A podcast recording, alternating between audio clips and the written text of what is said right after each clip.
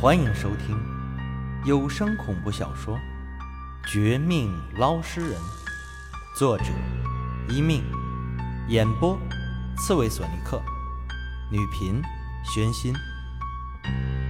第三十四章，混混黄毛。老王这话一说，他倒是说的眉飞色舞，可我总觉得哪里不对劲儿。吃惊地望着他，久久没有回话，心中却想：这家伙一向十分小气抠门，有便宜就占的，怎么这次这么大方？不但跟我主动送消息，还是免费，这不会是假的吧？我心中如此暗想，但也不方便讲出来。可老王就有些不乐意了。这次我可是免费提供，你不要用这种眼神看着我。我老王也不是没有良心的。那女孩那么惨，我还好意思收钱吗？再说了，这事儿我也是无意中免费打听到的。告诉你，也是冲你这个人的人情。冲我的人情？嗯，好吧，我听你的。你前头带路，我去个厕所就出门。老王，这次成不成都要谢谢你。你放心，我不会忘记你的恩的。同时，我也代表那个女孩感激你的帮忙。将来你肯定是好人有好报的。见老王有些不高兴，怕他真的不带路。我赶紧笑了笑，恭维他几句。接着，趁出去上厕所的空档，却把那把匕首带上，又选了三根浸泡过黑狗血的红绳。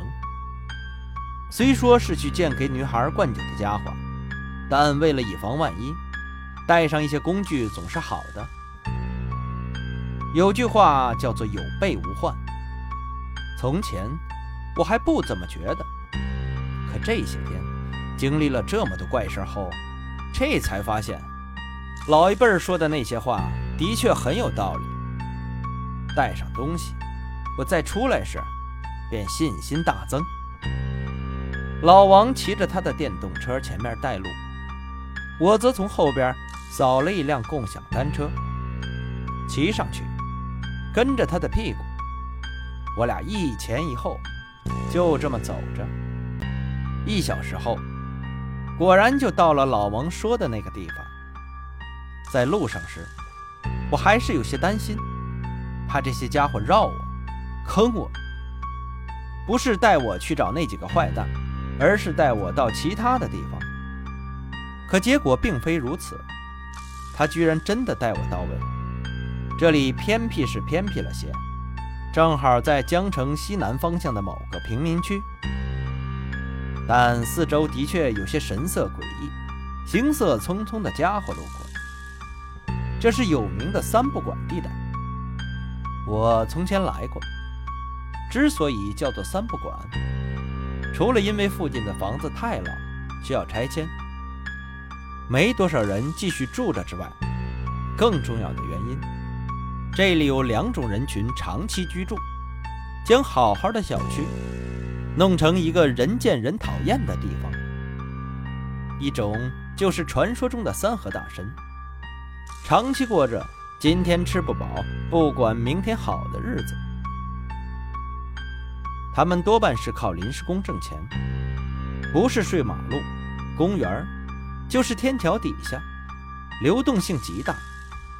另一种，就是被称作社会渣子、败类的那些混混们。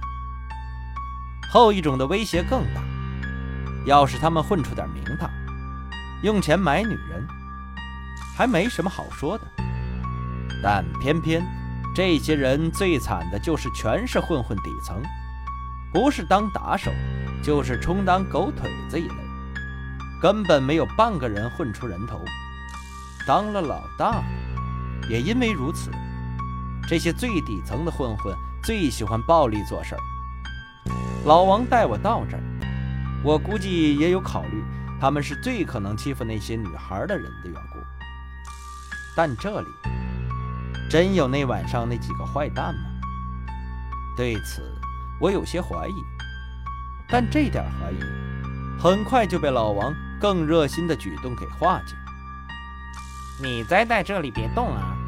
这地方穷人太多，混混太多，直接进去容易引起觉察，引来众怒。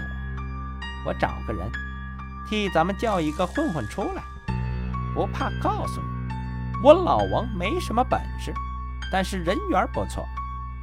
那晚上。那伙人里就有我的线人，不过在此之前，我得跟你打个招呼。据说欺负那个女孩的一共五个人，五个混混，其他人随便你审问，随便你打，打死打残都没问题。但我的线人，嘿嘿，你也不想我下辈子没有好下场吧？把他排除，留给我。我教训他几句就是了，不用太那个啥的啊。找人之前，老王故意说了这么一堆话，我自然明白他的想法，是想保住那个线人的小命。这事儿虽然有些膈应，但也没有太超出我的为人原则。再说了，不留下一个线人，直接将他也打一顿。以后真要再遇到这事儿的话，恐怕就没人替我们办事儿了，那才是真的得不偿失呢。想到这些，我这就点头，亲口给老王承诺，无论怎么样都不会动他的人。见此，老王吹了一声口哨，马路对面一个黄毛左右瞄了一眼，眼看没有其他人注视他。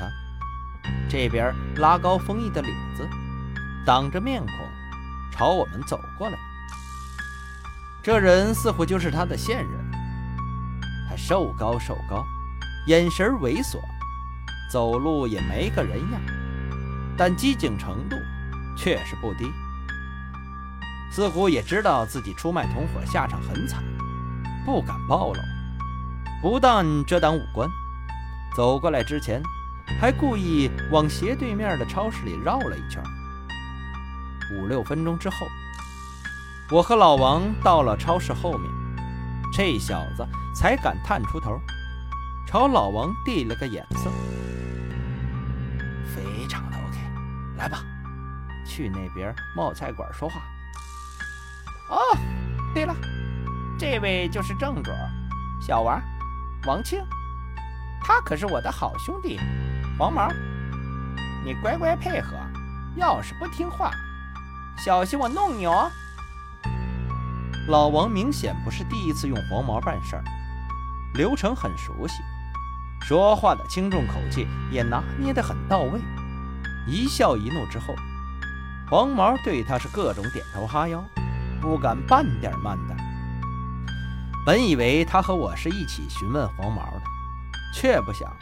进了冒菜馆，吃了不到一半，老王居然先撤，用的理由是家里有事儿，我和黄毛谈话即可。可我却看得出来，这家伙哪里是家里有事儿，分明是比黄毛还胆小，怕自己留下来时间太长，被黄毛的同伙发现，因此早早离开。他说他很仁义，我却暗骂老王的狡猾。但不管怎么样，这事儿也算是办妥一半，没办法强留老王，只能让他回去。等他走出店门，我一边吃菜，一边就开始问黄毛。黄毛倒也知无不言，言无不尽，没有半点隐瞒。不论是冲我的名头，还是给老王面子，总之，几杯啤酒和几口羊肉下肚。他飞快地回答我全部的问题。到这一刻，我终于有了突破性的进展。原来，黄毛等人还真是收了黑钱，听某人的命令，专门到酒吧附近找单身的妹子来下手。不光如此，最让我感到冒冷汗的是，在这个女孩之前，已经有好几个被他们弄上手。先是灌酒喝醉，然后丢给一辆货车，交给对方托运。女孩们的下场，他们一点不关心，他们要的只是一人一千块的好处费。说完这些后，黄毛便也走了。可我自己却在冒菜馆感受不到半点温度，只觉得这件事儿极其残忍，残忍到完全丧失人性的地步。